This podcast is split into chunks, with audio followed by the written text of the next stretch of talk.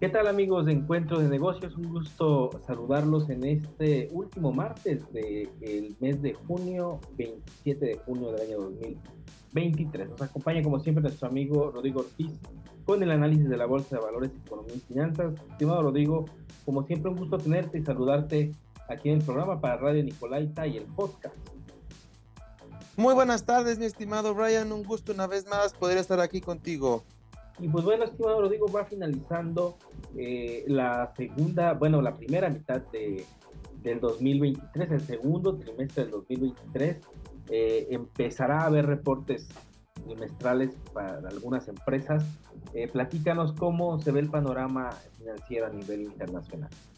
Así es, estimado, se viene la última semana del trimestre, entonces se viene mucha información para las próximas semanas. Sin embargo, ahorita concentrándonos en lo que acaba de suceder la semana pasada, una semana muy tranquila realmente porque el día lunes fue feriado en los Estados Unidos, entonces desde ahí quitó un poco de operación al resto del mercado, quedaron cuatro días, cuatro días con noticias importantes, pero al mismo tiempo no relevantes, y por ende hubo incluso una toma de utilidades, tanto en México como en Estados Unidos, estimado, cerraron a la baja ambas este, las bolsas en ambos países eh, y, bajas considerables. En México tuvimos bajas superiores casi del 3%, 2.77%, mientras en Estados Unidos el Standard Poor's bajó 1.72%, por ahí también el Nasdaq este, cerró la baja la semana. Entonces, una semana de toma de utilidades después de las semanas tan, tan buenas que habían venido con fuertes subidas y pues las bolsas se dan, se dan un respiro estimado. Aquí de los temas importantes ahorita a tratar por parte de eh, hay, tanto en el contexto internacional como en el contexto eh, local tenemos eh, dos puntos. Primero aquí en México, datos de la reunión de Banco de México que ahorita platicaremos. Y en el este estimado, los bancos centrales empiezan a tomar direcciones eh, diferentes dependiendo de la situación de cada país. Cuando en algún momento se, se, vio que los bancos centrales estaban tomando decisiones muy similares uno del otro, eh, ahora ya, ya no está haciendo de esta manera. En el hecho de que cuando empieza la pandemia, todos los bancos centrales bajaron tasas y eh, así como ha ido eh, eh, se, ha ido normalizando el mundo, pues han ido subiendo sus tasas en diferente magnitud dependiendo de la inflación de cada país. Pero ahí es bien, interesante porque ahorita tenemos países como el Banco de Inglaterra que decide subir su tasa, el Banco de Turquía que sube su tasa pero casi la duplica, estimado, la lleva de 8 a, de 8% a 15%, también hay Turquía con otro tipo de problemas económicos que ya venían, pero por ejemplo el Banco Central de China, estimado, baja su tasa de interés. Y, esta, y esta reducción de la baja de interés es debido a que creen que eh, no, eh, recordemos que China es el último país en salir de la pandemia de COVID, en quitar el confinamiento. Entonces, una vez que ya quita el confinamiento, se, está viendo que no está creciendo como se esperaba. El crecimiento ha sido mucho más despacio, mucho más lento, y entonces están reduciendo su tasa de interés para poder dinamizar este crecimiento, estimado. Entonces, el Banco de China buscando crecer, pues reduce su, su tasa de interés, mientras que hay otros países que están eh, aumentándola y bueno, vamos a adelantarnos un poquito ahí, pero vamos a ir más a profundidad todavía, donde el, Banco Central de México el día jueves se reúne y decide mantener su tasa de interés estimado. Entonces vemos como cuatro países tomaron decisión de política monetaria en la semana y, fueron eh, tres decisiones diferentes. Obviamente no había otra opción, entonces uno, uno repitió, que fue dos subieron, uno mantuvo y el otro bajó. Entonces vemos cómo ya cada país está empezando a tomar eh, las decisiones de manera individual y no ya generalizada como se venía haciendo en los meses anteriores, estimado. Entonces, ahí es sumamente importante en, esta parte, ya cada uno de los países hay que estarlo revisando y ya no solo estar viendo lo que hace la Fed o algún banco central pensando que los demás lo, lo van a estar imitando, estimado. Entonces, vemos ya este, empezar, este, este cambio de lo que antes venía haciendo. Así es, estimado. Creo que cada país está tomando eh, su rumbo, lo habíamos eh, platicado en algún momento eh, sobre cómo cada país pues fue, o más bien conforme va pasando el tiempo después de toda esta cuestión de la inflación que le afectó a todo el mundo, cada país iba a tomar cierto rumbo por las medidas que fueron tomando, por las políticas de los bancos centrales como tal, que fueron eh, decisivas también para que pudieran eh, tener efectos positivos, porque al final de cuentas, bueno, la teoría marca, eso, mucho del el aumento de la tasa de interés que veíamos, que en algún momento parecía que no tenía fin, y que el aumento de la tasa de interés seguía, seguía hacia arriba, pero sí vimos ya, por ejemplo, en el caso de México, que es un caso particular, la, la inflación sigue cediendo, que eso es un dato positivo, pero cada país tiene situaciones diferentes por la región del mundo en la que se encuentren, principalmente por los problemas que les pueda estar aquejando o las situaciones que estén viviendo de tensiones, ya sea político-económicos. Si lo hablamos en Latinoamérica, no hay tanto problema en la cuestión política o en la cuestión eh, económica o en una cuestión de guerra, por ejemplo, no, no la hay, el, continente no está eh, con esta inestabilidad como podemos voltear otras, a ver otras regiones del mundo, principalmente en Europa del Este y en Asia, donde eh, las tensiones con China y Taiwán son persistentes, es un conflicto que podría estallar en cualquier momento, sigue la guerra eh, entre Rusia y Ucrania y que esto tiene efectos económicos inmediatos en Europa porque lo hemos hablado aquí, gobierno ruso si decide eh, cerrar la llave del gas como en algún momento lo hizo, se disparan los precios de los hidrocarburos, se dispara el precio de los combustibles y esto tiene efectos directamente en la inflación. Entonces, creo que por cada región del mundo vamos a ver este tipo de medidas para poder eh, contrarrestar un poco la inflación y lo que venga, por ejemplo, la recesión que en Estados Unidos se estima sea a finales de este año o en el último eh, trimestre del 2023, inicios del 2024. Y seguramente los efectos de la recesión, dependiendo de qué tan severo sea, va a ser similar como lo estamos viendo ahora con eh, el, poder controlar la inflación. Cada país va a tener ciertas particularidades que le podrán hacer o que sea más rápido eh, salir de, esa espiral, de ese ciclo, o que sea eh, más lento. Eh, veíamos el fin de semana que es muy inestable lo que se vive en Europa del Este, muy inestable porque veíamos la nota el fin de semana sobre un grupo militar que, que está combatiendo en Ucrania del lado ruso, que se reveló oficialmente, o sea, lo, publicaron la madrugada del sábado, se rebelaban contra el gobierno ruso. El gobierno ruso con Vladimir Putin al frente salía a dar declaraciones de que iban a combatir esta fracción que no es netamente del ejército, son contratistas militares que, trabajan para el gobierno ruso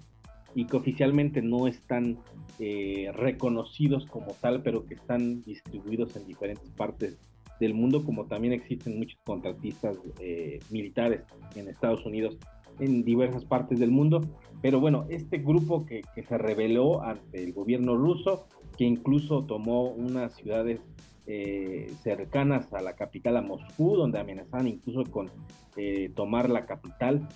se me hizo algo que pudo haber sido una especie de, de montaje de alguna forma, porque de inmediato no tardaron ni 24 horas cuando eh, eh, el presidente de Bielorrusia entró a negociar con, con este grupo militar, con el gobierno ruso, y, este grupo militar decidió ya no continuar con una posible invasión o la toma de la capital en, Rusia. Se me hizo muy rápido, se me hizo muy express, eh, que pareciera de no creerse, y más con un grupo de contratistas militares que no tienen más de mil soldados en sus filas. Entonces, eso para revelarse a un país tan enorme como lo es Rusia, que tiene una extensión territorial enorme y tiene un ejército enorme, y, que puedan revelarse de esta forma, creo que se me hace una situación eh, que, que, queda dudosa en que si realmente sucedió o no, o si verdaderamente hubo un interés de Occidente en ello. Pero bueno, para que tengamos la magnitud de las cuestiones de inestabilidad política que hay en esa región del mundo, en la cuestión de Medio Oriente, Europa del Este, y en Asia. Pero si volteamos a ver Latinoamérica, es, una, es un momento muy importante porque no vivimos eso, no vivimos esos temas de conflictos entre diferentes países y creo que eso es positivo para la inversión, aquí vuelve la parte del nearshoring, estimado, donde las empresas pueden voltear a ver más a Latinoamérica como lo están viendo ahora, incluso en, a México lo han visto muy claramente, ya lo vimos en el caso de Tesla, pero creo que la región entera puede ser clave, o al menos México puede ser un, un país medular tanto para poder exportar a los Estados Unidos como para que las compañías lleguen y también sean su centro eh, neurálgico de sus compañías para el resto de Latinoamérica. Creo que es un momento importante para la economía en México y también en la región. Lo, lo, platicas muy bien, estimado. ¿Cómo estas decisiones de los bancos centrales se van yendo dependiendo de, de, cada uno, o sea, de, de la situación que cada uno esté viviendo, de cómo cómo afecta lo que pasa en una zona y en otra, como dices en Europa, lo de Ucrania, lo de aquí en México, el nearshoring, que, que es algo que nos está beneficiando y demás. Entonces, cómo cada región del mundo se ve de una forma u otra, y lo mismo, pues los bancos centrales están reaccionando de esa manera para eh, mantener la inflación y poder controlar esto. Lo dices muy, muy acertado, estimado. Y por ejemplo, esto del nearshoring de México, de las empresas que está trayendo, empresas chinas que ya están dialogando por, por traer, eh, eh, por, por, venir a invertir al país y demás. Eh, también, por ejemplo, tenemos ahí Banco de México. Vamos a platicar más a fondo de, de, esta situación que hubo con Banco de México en la semana, en lo cual lo primero fue que eh, decide eh, mantener su tasa de interés, algo que se veía porque en Estados Unidos no subieron la tasa de interés. Sin embargo, en Estados Unidos todavía estamos esperando que suban dos veces el, eh, la tasa de interés este año. En México ya no, lo que estamos platicando en México estamos esperando que ya más bien sea una cuestión de que se mantenga la tasa de interés para posteriormente empezar a, a bajarla. Eso es lo, lo, que actualmente se está viviendo en, en nuestro país. Y como en Estados Unidos no sube la tasa de interés, por ende, eh, Banco de México se sigue yendo y la, mantiene, además de que el pronóstico de Banco de México es que la tasa de interés ya no va a subir. Al menos si todo sigue en, en, la, en la, misma sintonía, si todo sigue eh, como, como actualmente se está esperando, Jonathan Hill lo dijo, no es que todo el Banco de México lo haya dicho, vamos a ver que ahora que se publiquen las minutas de, por parte de la reunión de Banco de México qué pasó, y, y aunado a esto de que Estados Unidos no sube la tasa de interés, también tuvimos que la inflación salió, el dato de la inflación de México sale en la semana y se ve una reducción de mes a mes de 5.8 a 5.2%. Entonces, el efecto de la tasa de interés en México, las la decisiones que está tomando Banco de México, están surgiendo efecto al, tener, al, al, hecho de que la inflación continúa bajando. No por esto quiere decir que se va a mantener de esta manera y demás, pero ya la inflación ahorita mediados del año empieza a acercarse al objetivo de, del 3% más menos 1, o sea, hasta un límite de 4. Entonces, ya vamos en 5.2, ya falta 1.2 para que esta inflación se quede en el objetivo. Y lo hemos platicado, que es muy probable que la inflación eh, se, se, quede así, o sea que el próximo año es muy, bueno, habíamos dicho que lo más seguro que se iba a lograr el objetivo a mediados de, del año, cosa que ahorita no, que parece que va a ser un poco antes. Entonces, eso está beneficiando ahorita al, al, al país, estimado, por, por, esa parte. Entonces, eh, Banco de México lo, lo, sigue diciendo, parece que, bueno, no lo ha dicho, pero con esta proyección actual parece ser que antes vamos a llegar al objetivo, pero eh, aún no, no, no cantemos victoria, pero pues, difícilmente creo que Banco de México vuelva a subir la tasa de interés, a pesar de que Estados Unidos pueda subirla. Eso es bueno. Eh, ya en cuestión de inflación, ya lo hemos platicado, un poco no tan bueno en cuestión de inversiones. Este, entonces, este es algo que tenemos que estar vigilando, lo, lo, hemos dicho, hay una fiesta ahorita de tasas de interés y por ahí lo compartí en mis redes sociales en la semana. Uh, las tasas de interés, eh, eh, otra lo que hemos dicho, ¿no? Banco México parece que va a mantener la tasa de aquí a fin de año. Entonces, esta fiesta de tasas altas eh, puede que ya esté llegando a su parte final, que el próximo año ya no las tengamos tan altas. Entonces, ahorita, eh, si, si creemos lo que los analistas y Banco de México dice que ya la tasa de interés no va a subir y que para el próximo año empieza a bajar, necesitamos eh, hacer inversiones en activos de, largo plazo, eh, pero de la parte, los activos de largo plazo en tasa fija, ahorita mantenerlos para que por lo menos duren esas tasas altas un año más, dos años más, para cuando las tasas empiecen a bajar, nosotros mantener esa tasa alta. como lo repito, esto es si creemos lo que los analistas y Banco de México dicen respecto a la tasa de interés, porque acuérdate que estimado que cada quien toma sus propias decisiones, pero por ahí podemos ir llevando nuestras inversiones si así lo vemos, pero eh, es lo que nosotros pensemos y creamos que sea mejor, además de que tengamos la liquidez para poder hacer estas inversiones de tan largo plazo. Sí, estimado, creo que y lo mencionamos en la última misión, eh, importante saber que la estrategia que tenga cada uno sobre inversión eh, es lo que se sabe hasta ahorita, pero todo puede ser muy cambiante, o al menos, eh, como le hemos mencionado aquí, el, el, mundo es muy cambiante y todo puede suceder. Pues, hasta ahora se ve que pueda haber, eh, existir esta posibilidad de que hasta aquí llegue la tasa y alguien pueda invertir a largo plazo, y como bien lo dices, que se tenga una liquidez sólida para poder resistir eh, al menos uno o dos años en esta inversión a largo plazo y tener el rendimiento obviamente de esta tasa que ahorita es alta y que difícilmente la vamos a ver eh, más adelante o en los próximos años porque esto fue por una cuestión extraordinaria, se juntaron muchísimas situaciones que llevaron a que la inflación se disparara y que se tomaran medidas de alza de tasas. Entonces, quien decida invertir a largo plazo, pues tiene una inversión con una tasa alta asegurada seguramente disminuirá. En, el, en un periodo de dos años seguramente va a disminuir la tasa de interés. Y pasando a un tema interesante, estimado Bitcoin.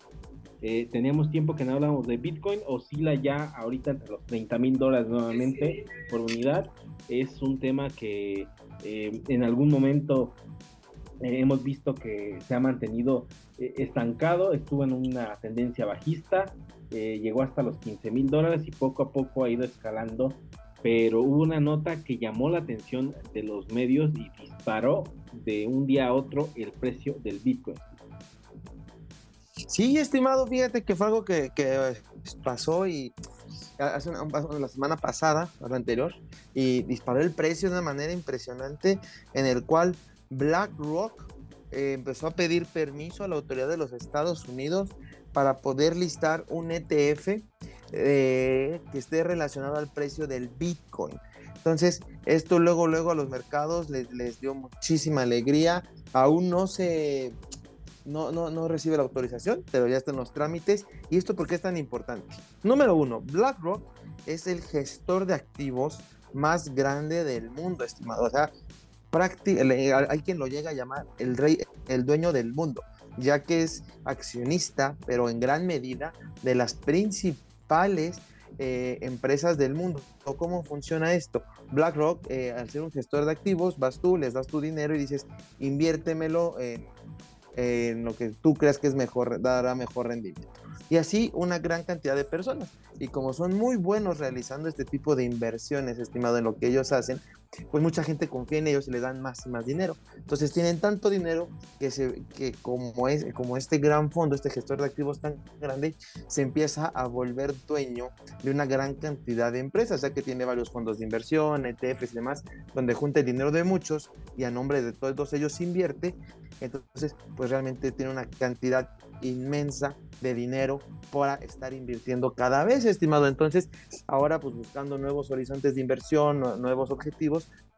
dice que quiere hacer un ETF el cual sea eh, relación al precio del Bitcoin. ¿Cómo va a hacer esto? Un ETF, eh, sus siglas en inglés es Exchange Trading Fund, el cual es un fondo cotizado, un fondo que, que tú al momento sabes cuánto,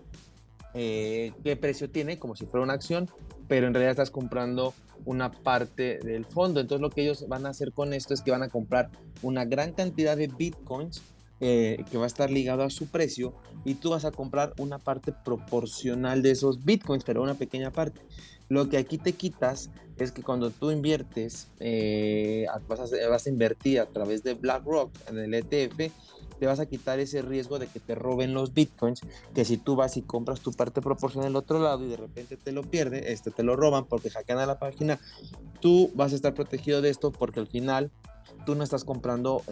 una parte proporcional de Bitcoin, estás comprando una parte proporcional del fondo que tiene Bitcoins. Entonces, eh, no importa lo que se mueva el, Bitcoin, eh, bueno, que se roben el Bitcoin, el precio va a seguir ahí, el precio nunca se va a ir. Entonces, BlackRock tiene la obligación de que si tú quieres vender tu parte, aunque se le hayan robado todos los bitcoins, pues alguien más la va a poder comprar porque no estás sujeto a vender el Bitcoin como tal. Entonces, eh, uno, sube el precio porque BlackRock, pues con esto está diciendo que va a comprar una gran cantidad de Bitcoins, va a aumentar con ello la oferta, la, eh, eh, perdón, va a aumentar la demanda y la oferta sigue siendo la misma. Entonces, por ende, el precio sube. Y después, tú como inversionista te vas a quitar el riesgo de que te hackeen tu cuenta y te roben tus Bitcoins. Entonces, eso va a ser cuestión de BlackRock y la seguridad que ellos vayan a poner. Entonces, por ese lado, pues BlackRock está haciendo un hitazo porque abre la puerta a pequeños inversionistas al mundo de las criptomonedas, pero de una forma un poco más segura, un poco parecido a lo que fue Coinbase en su momento cuando se lista en bolsa, que tú te podías beneficiar por las subidas o bajadas de, de, las criptomonedas, porque la comisión que ganaba Coinbase iba a ser mayor, este, va a ganar más, entonces mayores resultados, su acción iba a subir, pero más el precio de la criptomoneda. Entonces, creo que es una gran, gran, gran idea de BlackRock. Ojalá la consiga porque sería algo muy bueno para el mundo de las criptomonedas. Vamos a ver qué pasa. Pero pues apenas está en papeleo, pero fue una noticia impresionante para el criptomercado y un nuevo activo que está por listarse en los mercados regulados, estimado. Entonces, sí, fue una noticia que por todos lados se ve ganadora. Eh, vamos a ver qué, qué pasa y qué dicen más adelante las autoridades, estimado creo que aquí la nota, y creo que le hemos dado seguimiento a este, eh, eh, a este tema del Bitcoin durante varios años, y creo que por primera vez vemos a un gran grupo inversor interesado en el criptoactivo estimado. Y hay algo también que es muy interesante, que el, el precio del Bitcoin como tal eh, se eleva con estas noticias porque es el criptoactivo más importante en el mercado se eleva el precio, pero hay un, hemos visto que ya hay una separación muy grande entre el precio del Bitcoin y las otras criptomonedas. Cuando antes sucedía eh, al, totalmente paralelo, subía el Bitcoin y también subían las otras criptomonedas. Ahora vemos que sube el Bitcoin y sí hay un ligero aumento en el precio de las otras criptomonedas de Ripple o de Ethereum, por ejemplo, pero ya no es tan fuerte como lo era antes seguía el Bitcoin y era el referente. Eh, creo que hay una desconexión total y, como lo dijimos en algún momento, Bitcoin va a ser un, activo de reserva que, no va a sustituir al oro ni a metales preciosos como tal, pero sí es una alternativa eh, novedosa para la inversión y creo que un grupo inversor como lo es BlackRock, que es un monstruo financiero estimado, como tú bien lo dijiste, que tiene grandes inversiones y dueño de varias empresas, creo que le da una gran certidumbre y más a través de un ETF. Creo que eso es prácticamente algo que le disminuye el riesgo al inversor y por eso lo hace atractivo. Y creo que hay una segunda parte, estimado. Hay una parte que llega en un momento en el que una exchange grande como lo es Binance está bajo investigación en los Estados Unidos y por malas prácticas y creo que esto también eh, le resta valor a esta exchange que,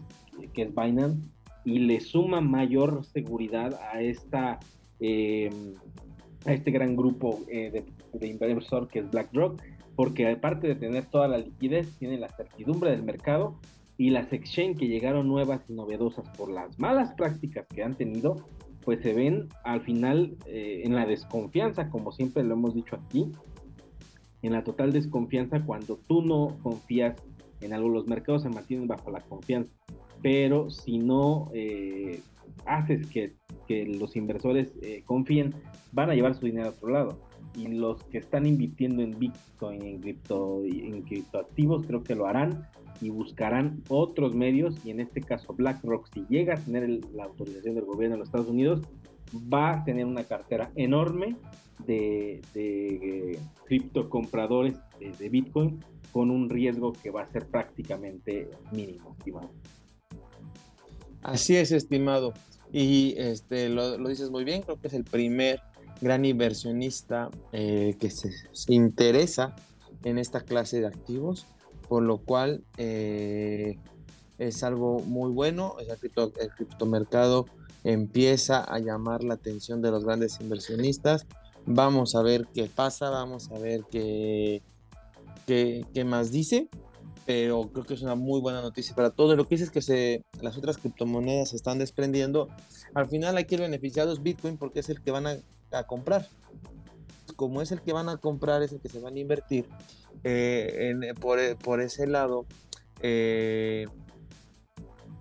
no, eh, como es en el que, es en el que van, a, van a invertir, por las demás no se ven beneficiadas, simplemente va a subir el precio del Bitcoin, por ahí a lo mejor algo del precio de las otras subirá, pero no más porque no, no se están comprando, no están aumentando la demanda de estas, eh, de estas criptomonedas y por ende el beneficiado es Bitcoin, lo hemos dicho, fue la primera de la fiesta, tal vez en tecnología no sea la mejor, pero es la que mejor marketing tiene y por ende es la que los inversionistas y la gente más está buscando para invertir. Así, estimado, creo que eh, es un punto interesante el que tocas y, creo que veremos cómo es que esta historia se construye. Creo que es el inicio positivo para, para Bitcoin por quien lo anuncia. Creo que si eh, BlackRock se está adentrando en esta nueva era eh, de poder ofrecer criptoactivos netamente en Bitcoin, porque no menciona otra criptomoneda, creo que es porque han analizado durante años el comportamiento y dos, creo que también han, analizado muy bien que sí es un activo de reserva y que ya hay una aceptación enormemente profunda en el mercado y por ello se atreven a, al menos con Bitcoin eh, decidir eh, ofertarlo dentro de su cartera. Pues bien, estimado Rodrigo, llegamos a la parte final de Encuentro de Negocios, donde te pueden encontrar en redes sociales. Sí, estimado, estoy en tanto en Facebook como en Instagram como arroba Rodrigo Ortiz Consultor. Ahí los ahí pueden, ahí estoy compartiendo bastante, bastante información financiera todo este, durante toda la semana que les puede servir de gran ayuda, estimado. Excelente, estimado. Pues te agradezco que hayas estado con nosotros y nos escuchamos la próxima semana aquí en Radio Nicolaita y a través de nuestro podcast. Y pues bueno, llegamos a la parte final del programa y nos escuchamos la próxima semana aquí a través del 104.3 de FM Radio Nicolaita. Les recordamos, síganos en nuestro podcast, búsquenos en todas las plataformas de música vía streaming como encuentro de negocios. Nos escuchamos el próximo martes aquí a través del 104.3 de FM Radio Nicolaita. Yo soy Brian Ramírez. Recuerden, somos el único programa especializado en temas de negocios de la ciudad. Hasta la próxima.